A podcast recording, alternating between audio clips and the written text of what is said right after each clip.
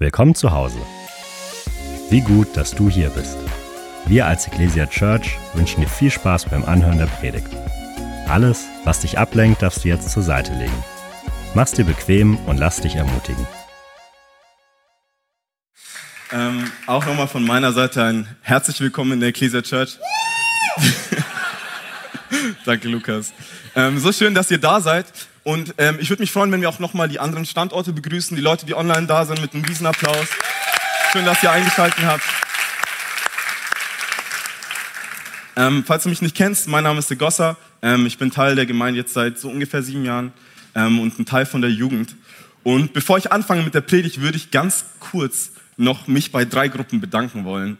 Nämlich erstmal ähm, beim Leitungsteam der Gemeinde und Pastor Konsti, ähm, ich bin so unfassbar dankbar, wie ihr diese Gemeinde leitet, ähm, weil ich kenne das aus anderen Gemeinden, wie ungesunde Leiterschaft aussieht und ich fühle mich so sicher unter eurer Leitung. Das wollte ich einfach nur mal sagen, auch Emil, du bist auch hier. Vielen Dank. Ähm, dann die zweite Gruppe ist meine erste, meine zweite Familie, nämlich 404. Ich liebe euch von ganzem Herzen. Ihr seid der Hammer. Ich liebe euch 404 und dritte Gruppe, meine Familie, meine Eltern, ähm, meine Schwester. Ihr müsst wissen, meine Eltern sind nicht einfach, sie unterstützen mich nicht nur in allem, was ich tue. Wenn ich sage, ich will das machen, sagen sie, du schaffst das, auf geht's. Und sie haben auch, das weiß ich zu schätzen, sie haben teilweise ihre eigenen Träume geopfert, damit ich meine Träume leben kann. Und das ist etwas, was ich unfassbar neu schätze. Vielen, vielen Dank. Ich liebe euch. Okay, also, ich habe euch zum Einstieg zwei Geschichten mitgebracht. Und eure Aufgabe ist es so ein bisschen herauszufinden, okay, was ist der Zusammenhang dieser Geschichten? Die erste Geschichte ist folgende. Ich muss so zehn, elf Jahre alt gewesen sein und wir waren in Italien bei Verwandten im Urlaub in der Gemeinde. Und es war schon, also es war eine afrikanische Gemeinde, also schon mal ganz anders als hier, okay? Ähm, und es war auch ein ganz komisches Setting irgendwie. Es war Lobpreis und der Schlagzeuger hat gespielt und dann, ich erinnere mich auch nicht mehr so gut. Und dann war er nicht mehr da und dann musste ich irgendwie nach vorne und Schlagzeug spielen. Ähm, sowas würden wir hier niemals sehen. und auf jeden Fall, ich gehe nach vorne, spiele Schlagzeug und dann irgendwie doch nicht mehr, habe mich wieder hingesetzt. Und dann erinnere ich mich, ähm, musste ich aufs Klo und ich laufe so durch den Gang. Alles hat geklappt. Ähm, ich laufe zurück. Ich erinnere mich noch, es war so ein roter Teppich und rechts, links Stühle. Und auf einmal liege ich am Boden. Und ich frage mich, warum liege ich jetzt am Boden? Und dann erinnere ich mich, was passiert ist. Ich schaue nach rechts und es steht so ein Mann über mir, so richtig besorgt. Und dann wird mir auf einen Schlag klar, dieser Typ hat mich gerade mit voller Kraft umgehauen. Und falls ihr euch fragt, wie es dazu gekommen ist, ich weiß nicht, kennt ihr diese Momente im Lobpreis, wenn man so aufbaut? Bum, bum, bum, bum. Und dann, ich brauch dich, Herr, irgendwas. Und dann diese Momente, die man richtig krass fühlt und der Typ hat den Lobpreis gefühlt und mir voll eine verpasst. Und ich habe noch nie jemand gesehen, der den Herrn wirklich von ganzer Kraft angebetet hat, aber er hat es definitiv gemacht. Auf jeden Fall, es hat mich wie mit einem Schlag getroffen ich lag am Boden und habe gecheckt, wow, der Typ hat mich gerade umgehauen. Okay, erste Geschichte. Zweite Geschichte, ähm, wo sind meine Fußballer? Wo sind meine Fußballer? Da sind ein paar, wow, hier sind echt wenige Fußballer. Auf jeden Fall, stellt euch folgende Situation vor. Ich renne aufs Tor zu, rechts ist einer, ähm, er rennt, er rennt, er flankt den Ball rein. Ich sehe den Ball kommen. Ich beschleunige, ich springe, mache einen Flugköpfer, schaue den Ball hinterher und er segelt richtig schön rechts oben in die Gambe. So von außerhalb des 16ers. Es gab, gibt nur ein Problem dabei. Der Typ, der geflankt hat, es war der Gegner und das Tor war mein eigenes Tor. Und auf jeden Fall, ich schaue den Ball so hinterher und ich liege am Boden. Ihr müsst euch vorstellen, von außerhalb des 16ers. Und ich liege da und denke mir, ich habe gerade ein Eigentor ein Flugköpfer-Eigentor von außerhalb des 16ers gemacht. Und auf einen Schlag wird mir klar, wow, das war wirklich schlecht. Aber auf jeden Fall, vielleicht fragst du dich, was der Zusammenhang der Geschichten ist. Ähm, es sind diese Momente, Momente, wenn die Realität dich mit einem Schlag trifft. Wenn du auf einmal verstehst, wow, dieses und jenes ist mir passiert. Ähm, und vielleicht kennst du das auch, vielleicht für die Eltern, so dieses Realisieren, wow, ich bin jetzt Vater oder ich bin jetzt Mutter auf einmal. Ich glaube, das ist, das, es gibt diesen Moment, wo man so weiß, okay, jetzt ist es soweit. Oder für die Jüngeren in der Schule, ähm, du fragst deinen Banknachbarn, ja, wann schreiben wir die nächste Klausur? Und dann sagt dein Banknachbar morgen und du denkst, Mist. Ich war immer der, der gefragt hat. Ähm, und auf jeden Fall, jeder von uns kennt diese Momente, wo wir eben realisieren, okay, das und das ist jetzt passiert. Ähm, und vielleicht auch für uns Christen, erinnerst du dich noch an einen Moment, wo du das allererste Mal in deinem Leben die Liebe Gottes verstanden hast? Wo es in dein Herz gefallen ist und auf einmal sich alles verändert hat? Ich erinnere mich noch sehr, sehr gut an diesen Moment. Es hat mein komplettes Leben auf den Kopf gestellt. Und ich weiß nicht, wie es dir geht, aber damals war es so, auf einmal die Vögel haben lauter gesungen, der Himmel war blauer, das Gras war grüner, alles war schöner. Und man ist so erfüllt, man hat so eine Liebe für Jesus im Herzen, man fühlt sich so geliebt von Jesus und man brennt und man will die ganze Welt erreichen und jeden von Jesus erzählen. Ähm, und dann kommen aber die ersten Stürme und das Leben trifft einen wie, wie ein Schlag manchmal. Die ersten Herausforderungen, die ersten Probleme, der Alltag trifft dich. Ähm, und meistens ist es so, die ersten Probleme bewältigen wir noch ganz gut mit Gott. Ich erinnere mich noch, eins meiner ersten Probleme war das Gefühl, dass Gott nicht bei mir ist. Also, dass er fern ist von mir. Das hat sich ziemlich schnell geklärt, weil er verspricht in seinem Wort, ich werde bei dir sein alle Tage bis ans Ende deines Lebens. Aber ähm, das Feuer verläuft sich schnell, wenn die ersten Probleme und Stürme kommen. Und dann beginnt meistens für uns Christen ein ganz, ganz anderer Kampf. Vor allem in Deutschland. Nämlich der Kampf um deinen Fokus. Der Kampf um deinen Fokus beginnt. Ähm und wisst ihr, ich finde es super spannend, wie Christen weltweit, wir sind viele, wir sind, viele von uns sind gleich, aber unser Kampf ist nicht derselbe. Warum? Die Christen in zum Beispiel Entwicklungsländern oder ähm, in islamischen Ländern kämpfen komplett andere Kämpfe als wir. Sie kämpfen gegen Verfolgung, Hunger, Diskriminierung. Menschen versuchen sie zu töten. Die haben ganz andere Probleme als wir. Und was sind unsere Probleme? Unsere Probleme hier, was der Feind versucht, ist, er versucht uns abzulenken. Er versucht uns den Fokus zu rauben in dieser Gesellschaft, in der wir leben. Unser Kampf besteht darin, dass alles unsere Aufmerksamkeit haben will. Alles sei es Instagram, Snapchat, YouTube, unsere Arbeit, die Zukunft, alles Mögliche. Es will unsere Aufmerksamkeit haben. Und dazu kommt noch, dass wir in einer sehr hedonistischen Gesellschaft leben.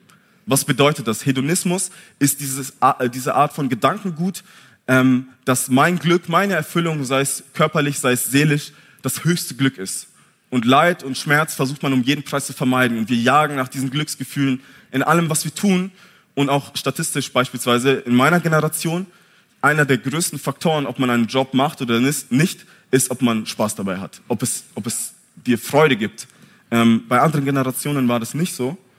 Und der Feind schmeißt diese ganzen Sachen in unsere Richtungen.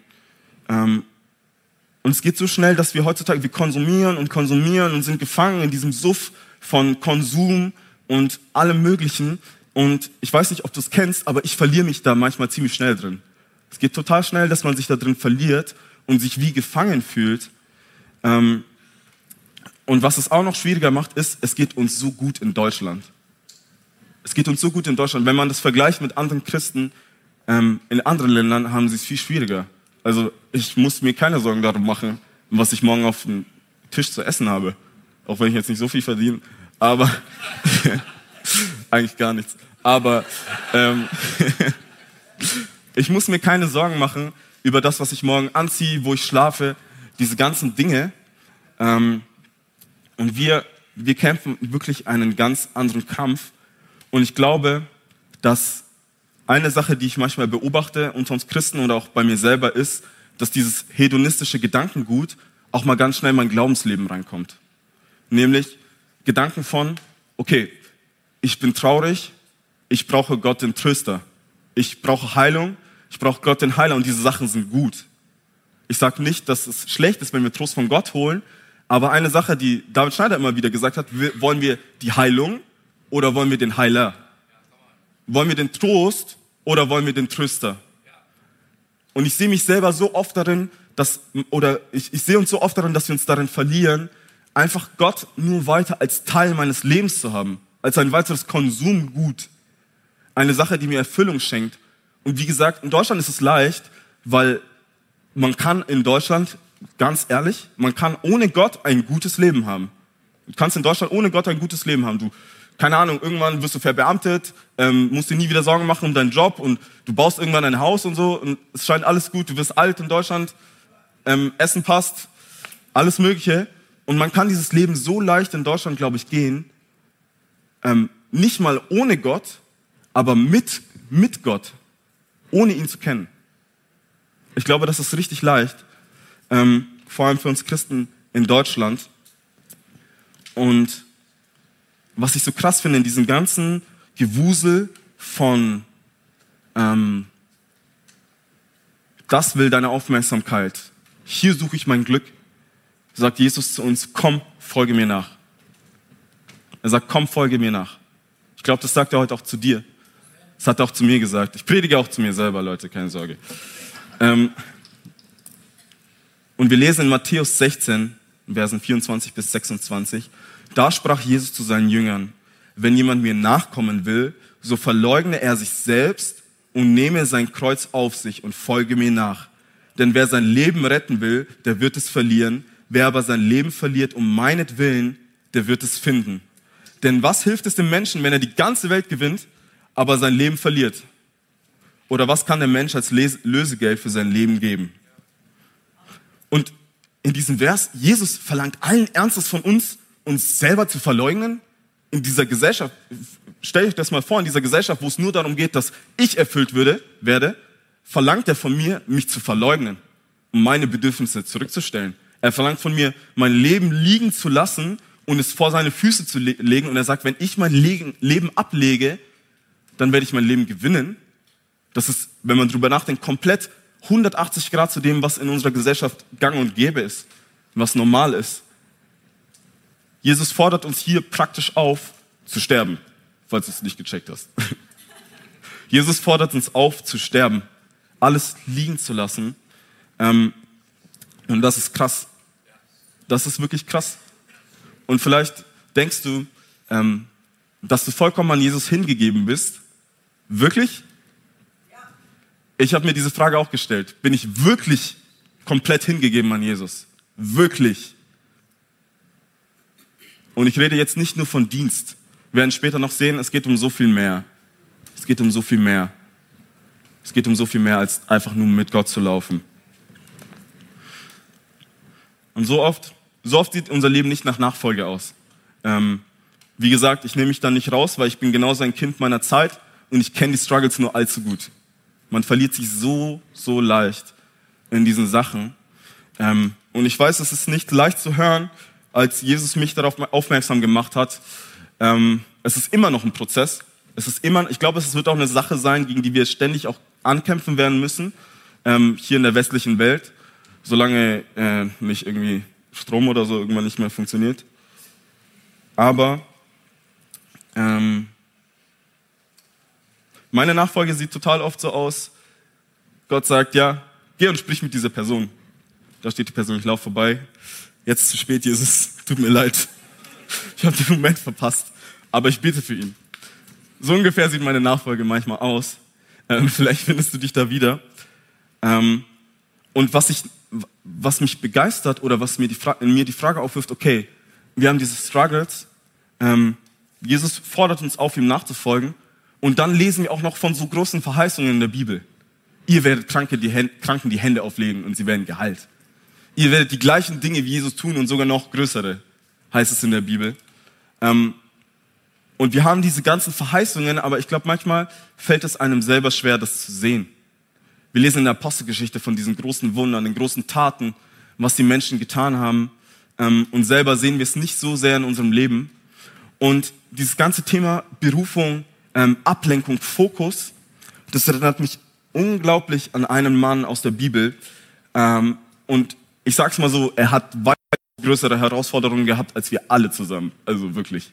Der Typ wurde von Gott auf einen Schlag berufen, ein Volk von zwei Millionen Menschen anzuleiten. So vorher hat er sich um Schafe gekümmert, jetzt um zwei Millionen Menschen. Das ist schon mal ein Riesensprung.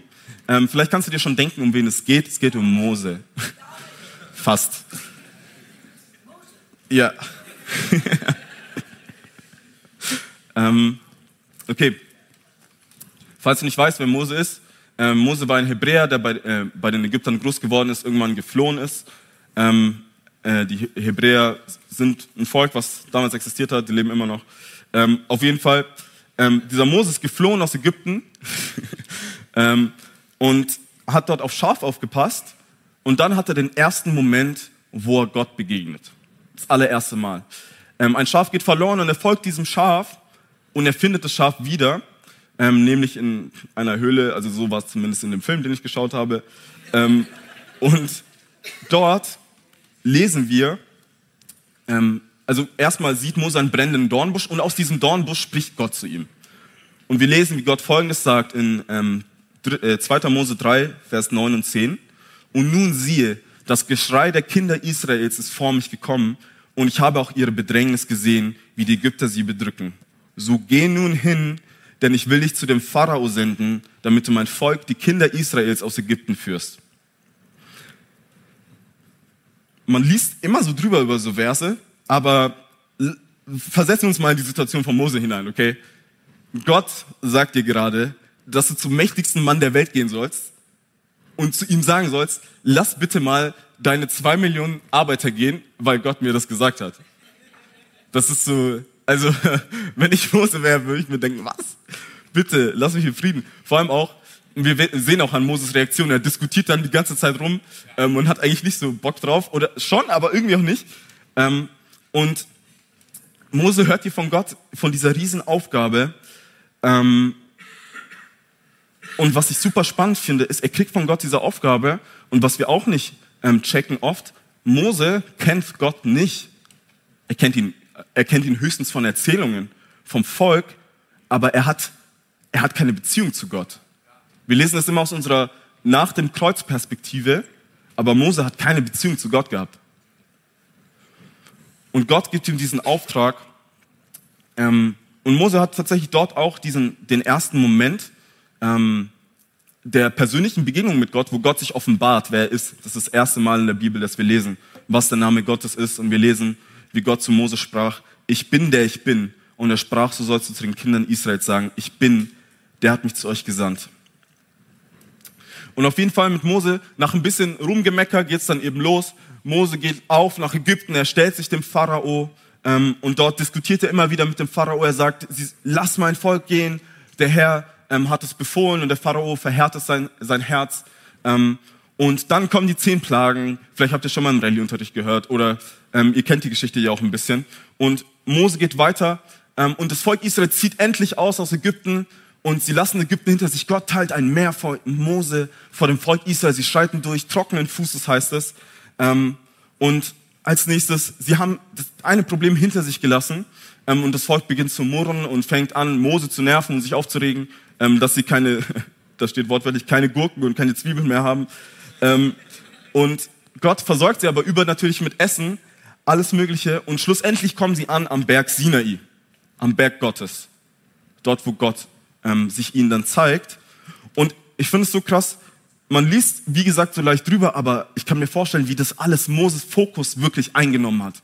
Wenn du ein Volk anleiten musst von zwei Millionen, dann musst du schon wirklich alles rein investieren. Vor allem, das ist ein Volk, das keine Ahnung davon hat, wie man selbstständig lebt. So ein Volk, das 400 Jahre in Sklaverei gelebt hat. Jeder Einzelne, der dort geboren wurde, ist ein Sklave von Geburt an gewesen. Müsst ihr euch mal vorstellen. Die haben keine Ahnung gehabt, wie man lebt. Und ähm, Mose war gefragt von allen Seiten. Er war busy ohne Ende. Und auch, ich kann mir auch vorstellen, dass er sich unglaublich Sorgen gemacht hat, so ähm, mit den Aufgaben, die er von Gott bekommen hat, diesem ganzen Volk, dass es alles richtig läuft. Ähm, und dazu kommt auch noch, dass sie durch die Wüste gehen müssen. Ähm, das ist nochmal viel schwieriger. Und ich glaube, dass Mose sich wirklich teilweise den Kopf zerbrochen hat und einfach fertig war. Ähm, aber was ich richtig krass spannend finde, ist, dass Mose also wir wissen ja, er hat sich immer wieder, er ist immer wieder zu Gott gekommen. Und er ist nicht alleine gegangen, weil alleine hätte er es definitiv nicht geschafft. Wir lesen immer wieder davon, dass er sich Rat von Gott eingeholt hat, dass er Gott gefragt hat nach Hilfe. Gott war definitiv mit ihm. Das hat man spätestens dann gesehen, als das Meer vor ihm geteilt wurde. Ähm, Gott war mit ihm und er hat gesehen, was Gott alles tun kann. Er hat die Wunder gesehen. Er hat gesehen, wie Gott ein Meer geteilt hat. Er hat gesehen, wie Gott übernatürlich versorgt aber er kannte ihn nicht. Er kannte ihn nicht persönlich. Ähm, es sieht so gut aus in dieser Geschichte, aber er kannte Gott nicht. Ich glaube, diesen Part vergessen wir. Und ich will euch kurz in ähm, was von mir selber mit reinnehmen, nämlich die letzten Monate bei mir waren wirklich sehr tough, würde ich sagen. Ähm, und ich bin mit Gott gegangen, ich habe viele Dinge erlebt. Ich habe viel auch in Jugendarbeit gemacht. Ich habe gesehen, wie Menschen geheilt wurden. Ich habe gesehen, wie Menschen befreit wurden von Depressionen. Bei Heilungen habe ich gesehen, wie Menschen von Glutenallergie von einem auf den anderen Tag befreit wurden, von Laktoseintoleranz, alles mögliche. Ich habe gesehen, wie Jugendliche Jesus, äh, ihr Leben Jesus geben. Und ich bin mit Gott unterwegs gewesen. Ich war richtig busy. Ich habe so viele Dinge getan. Und dann bin ich an einen Ort angekommen, wo ich mit ein paar Christen zu tun hatte, ähm, die nicht von hier sind. Und ähm, die waren sehr speziell. Ähm, die Leute, die wissen, worüber ich rede, wissen, worüber ich rede. Ähm, diese Christen waren wirklich sehr interessant. Und ich sag's mal so, ähm, sie haben mich inspiriert, aber ich muss nicht unbedingt so sein wie sie. Ähm, und was mich aber unfassbar gecatcht hat bei diesen Menschen ist, sie haben eine unfassbare Leidenschaft für Jesus. Sie haben ihn geliebt von ganzem Herzen. Wirklich. Von ganzem Herzen. Und das hat mich inspiriert. Ich dachte mir, ich will nicht unbedingt so sein wie du, aber diese Leidenschaft, die du hast, die will ich auch haben. Und in dem Moment habe ich gemerkt, wie der Heilige Geist mir so zeigt, das war wie, als wenn ich einen Gedanken von ihm bekomme. Er sagt, Egossa, du bist mit mir gegangen, aber du hast vergessen, mich zu lieben. Ich habe diese ganzen Wunder gesehen, ich habe so viel erlebt, genau wie Mose. Er hat diese Wunder gesehen, er hat gesehen, wie ein Meer geteilt wurde vor ihm. Das kann ich mir gar nicht vorstellen. Aber Mose hatte diese Beziehung zu ihm nicht. Und bei mir, es geht nicht darum gerade, ob wir mit Gott gehen oder nicht. Weil ich glaube, viele von uns Christen, wir gehen mit Gott. Und es ist leicht, wie gesagt, in Deutschland mit Gott zu gehen als Christ. Aber er hat mir in diesem Moment ganz klar gesagt, ich habe das Allerwichtigste aus dem Fokus verloren. Ich habe ver vergessen, ihn zu lieben.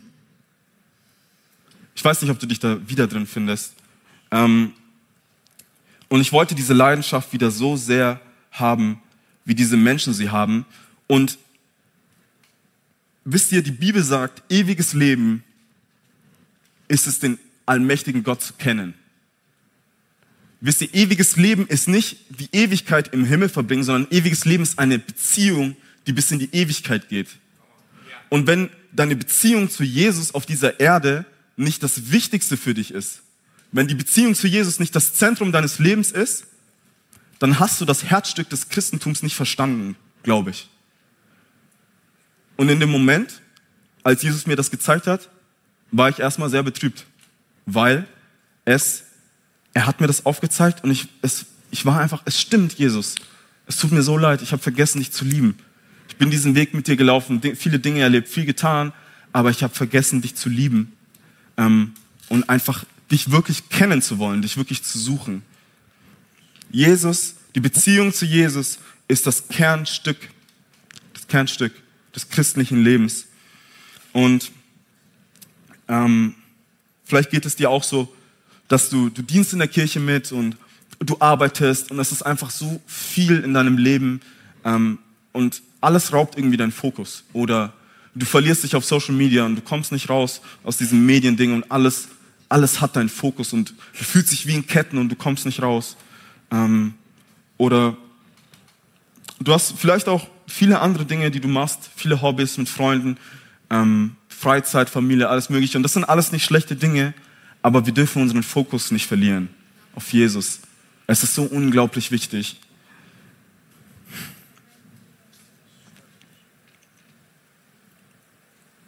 Es gibt so viele Faktoren, die unseren Fokus wegnehmen können von Jesus. Ähm und ich ich habe mir selber die Frage gestellt, wie lange will ich mein christliches Leben noch leben, ohne die Hauptsache im Mittelpunkt zu haben? Weil auch wenn, ich sag, wenn, wenn wir sagen, Jesus, wir wollen dir alles geben, warum investieren wir nicht alles in ihn? Wenn er alles für uns ist. Wenn am Ende eh sich alles um ihn dreht, am Ende unseres Lebens, warum investieren wir nicht alles in ihn? In ihn, der uns alles gegeben hat.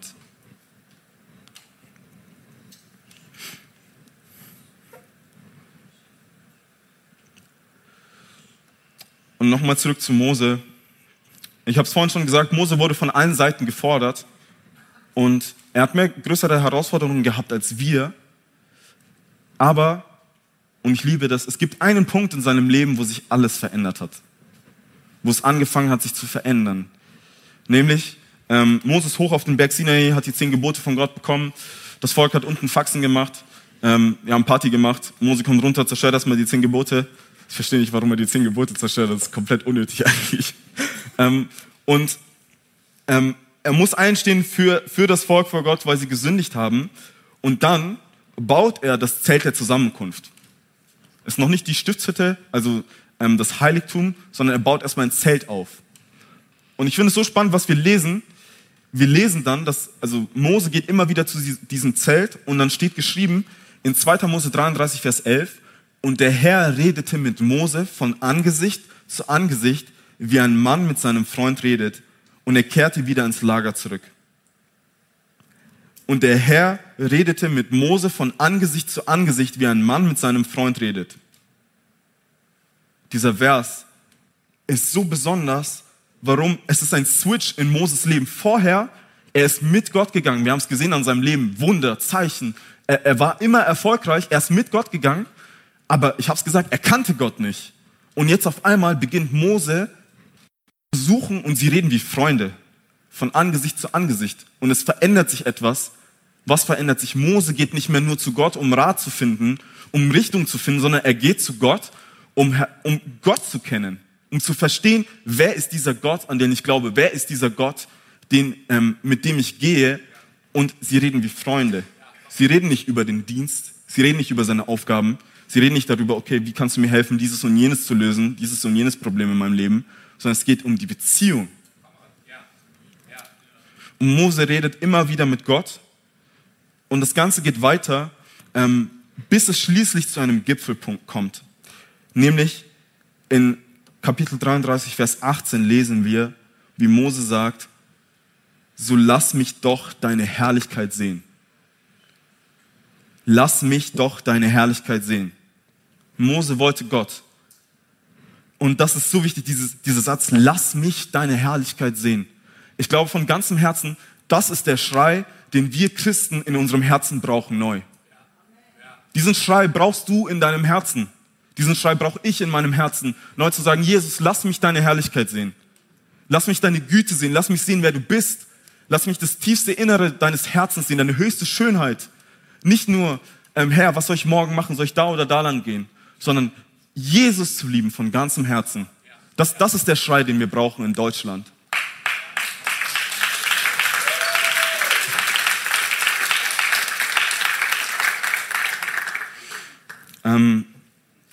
Ich glaube, wenn dieser, dieser Schrei, lass mich deine Herrlichkeit sehen, der, Ker der Kern ähm, unseres Lebens ist, wird sich alles verändern. In dem Moment, wo Jesus mir das gezeigt hat, dass ich vergessen habe, ihn zu lieben und was ändern muss und angefangen habe, es zu ändern, hat sich wirklich dramatisch was in meinem Glaubensleben verändert. Und es ist immer noch im Prozess. Es sind immer noch Ups und Downs manchmal, aber ich glaube, dass dieser Schrei, das in unser Herz zu legen, ist ein Riesenschritt näher an sein Herz. Wirklich. Ihn zu lieben. Nicht die Dinge, die er gibt oder die Dinge, die er uns hilft, obwohl das auch tolle Dinge sind. Ähm, Und wisst ihr, wenn wir anfangen, unser Herz darauf zu fokussieren, Jesus zu lieben mit allem, was wir sind, dann werden die Ablenkungen zweitrangig. Warum? Wenn du einmal die Güte Gottes geschmeckt hast, wenn du einmal die Liebe Gottes geschmeckt hast, wenn du einmal die Vergebung Gottes geschmeckt hast, dann wird alles andere irrelevant. Wenn du in der Gegenwart Gottes bist und den Frieden, den Frieden erlebst, den nur eben er geben kann, wird alles andere überflüssig. Ich weiß nicht, ob du das kennst. Und ich glaube auch, dass Gebet, ähm, das habe ich in meinem Leben selber erlebt jetzt, Gebet ist auf einmal keine Last mehr. Ich habe Gebet oft als eine Last empfunden, bin ich ehrlich. Es hat sich angefühlt wie eine christliche Pflicht, aber jetzt ist es anders, weil warum sollte ich eine Möglichkeit ausschlagen, dem lebendigen Gott zu begegnen? So, ähm, und Gebet ist auf einmal keine Last mehr. Und deswegen glaube ich, dass diesen Schein in unser Herz zu legen, ist ein Schlüssel darin, unseren Fokus zu behalten auf Christus. Und jetzt vielleicht die Frage, aber wie komme ich zu diesem Schrei? Wie komme ich dahin? Ähm, weil das ist ja cool, wenn du das so sagst, aber wie bekommen wir diesen Schrei? Und ich glaube, dass es ganz simpel ist. Ich glaube, wir brauchen eine neue Offenbarung vom Evangelium. Und ich rede nicht von einem neuen oder anderen Evangelium, weil Paulus sagt, jeder, der ein anderes Evangelium predigt, ist verflucht. Aber ich rede von einer, einem tieferen Verständnis von dem, was Jesus getan hat. Und warum glaube ich, dass das uns diesen Schrein neu in unser Herz legt? Jesus sagt in Lukas, ich glaube 47 sagt er, wem viel vergeben ist, der liebt viel. Wem viel vergeben ist, der liebt viel. Und wenn du verstehst, was Jesus am Kreuz für dich getan hat, was das Evangelium ist, dann wird es dein Herz treffen. Ich habe die, hab die letzten Wochen so oft das Evangelium nochmal neu gehört. Und je mehr ich es verstanden habe, desto mehr hat es mein Herz getroffen. Weil was Jesus getan hat, es ist, es ist unbeschreiblich. Das Evangelium ist wirklich die Kraft Gottes zur Errettung. Es hat mein Leben komplett verändert. Komplett. An einem einzigen Tag. Und ähm,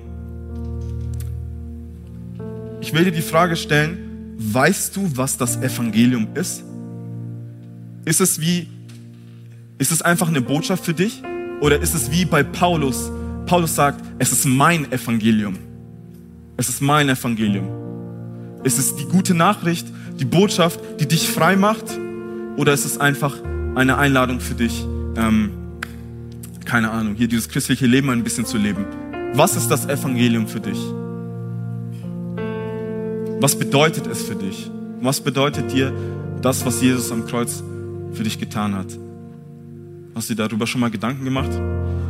Und auch die Frage, was fordert das Evangelium? Was fordert das Evangelium?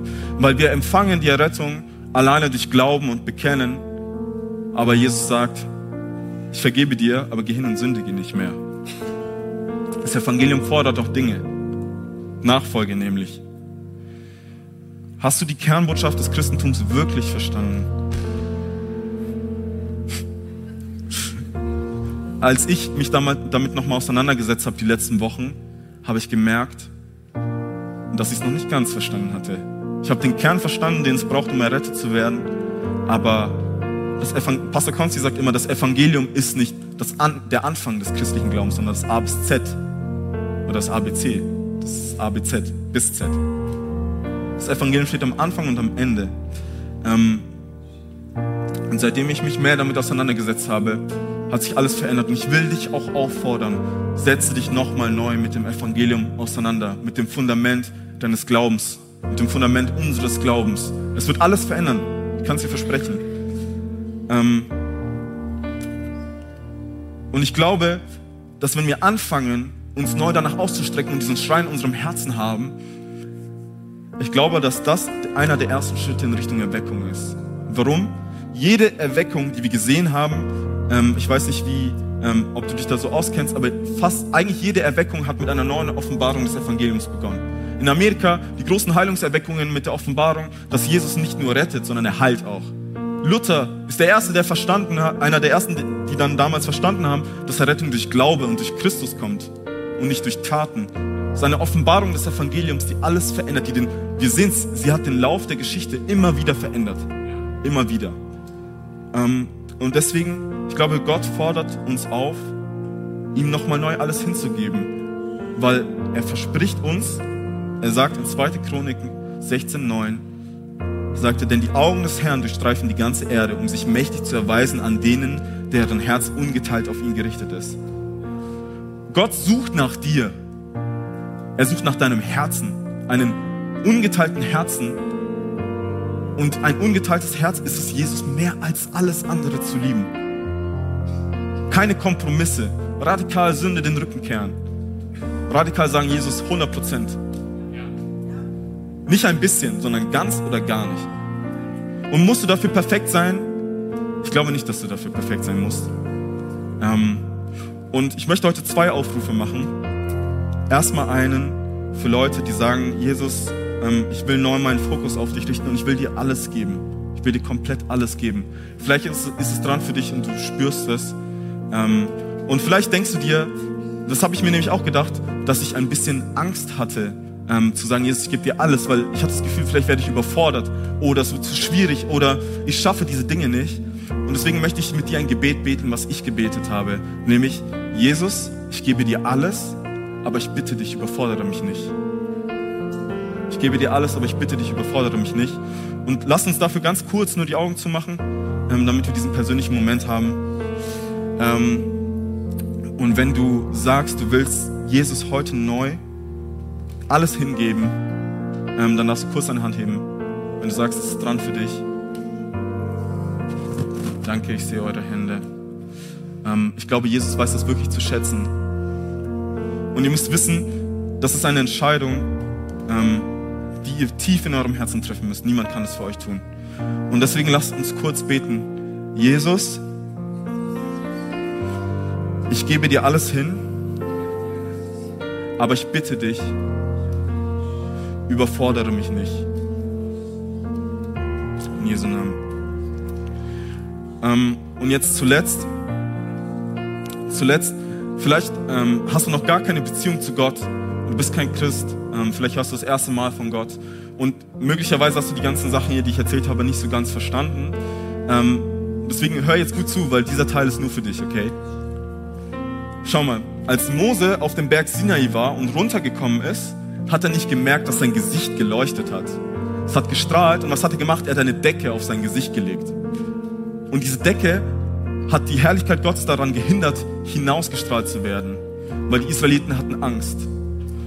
Und weißt du, du bist hier und willst vielleicht eine Beziehung zu Gott, aber es gibt etwas, was dich von Gott trennt, was dich ganz klar trennt. Es ist Sünde. Und Sünde ist nicht ähm, ein Regelkatalog, den wir gebrochen haben, sondern Sünde ist Beziehungsbruch mit Gott. Wenn du in Sünde lebst, heißt es, Gott, ich will mich nicht unter deine Maßstäbe stellen, ich will nicht das Leben leben, was du für mich vorgesehen hast, ich will nichts mit deinem Wesen zu tun haben. Das ist Sünde. Und genauso wie dieses, dieses Tuch, was über Moses Gesicht war, die Israeliten daran gehindert hat, die Herrlichkeit Gottes zu sehen, hindert deine Sünde dich daran, wie eine Mauer in eine Beziehung mit Gott zu kommen. Deine Sünde trennt dich von Gott. Aber jetzt die gute Botschaft, über die ich vorhin die ganze Zeit geredet habe. Die gute Botschaft ist, dass Jesus Christus, dass Gott, er liebt dich, er sieht dich. Er hat gesehen, du versuchst gut zu sein, aber du schaffst es nicht. Und was hat er gemacht? Gott ist Mensch geworden.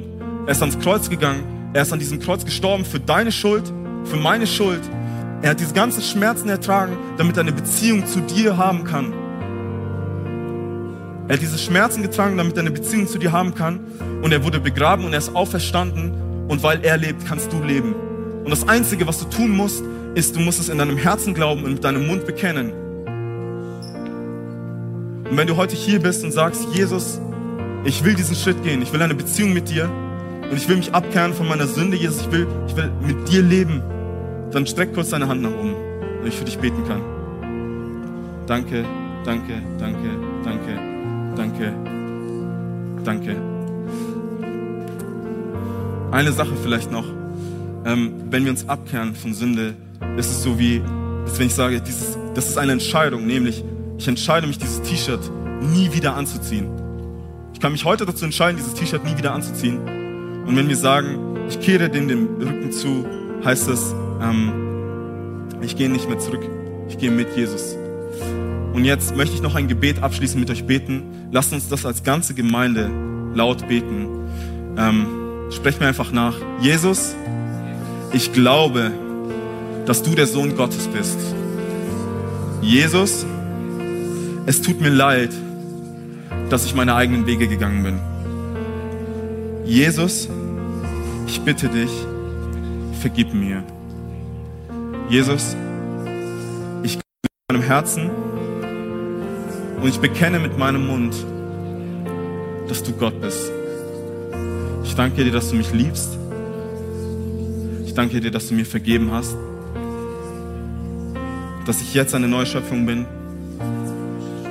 und somit ein Kind Gottes. In Jesu Namen. Amen. Wir sind am Ende angekommen und sagen dir von Herzen Dank fürs Dabeisein und Zuhören. Wenn du dich heute für ein Leben mit Jesus entschieden hast oder dich mit uns connecten willst, lass es uns wissen. Auf www.ecclesia.church findest du alle Infos, wie zum Beispiel unsere Kontaktkarte oder auch, wie du vor Ort mit am Start sein kannst.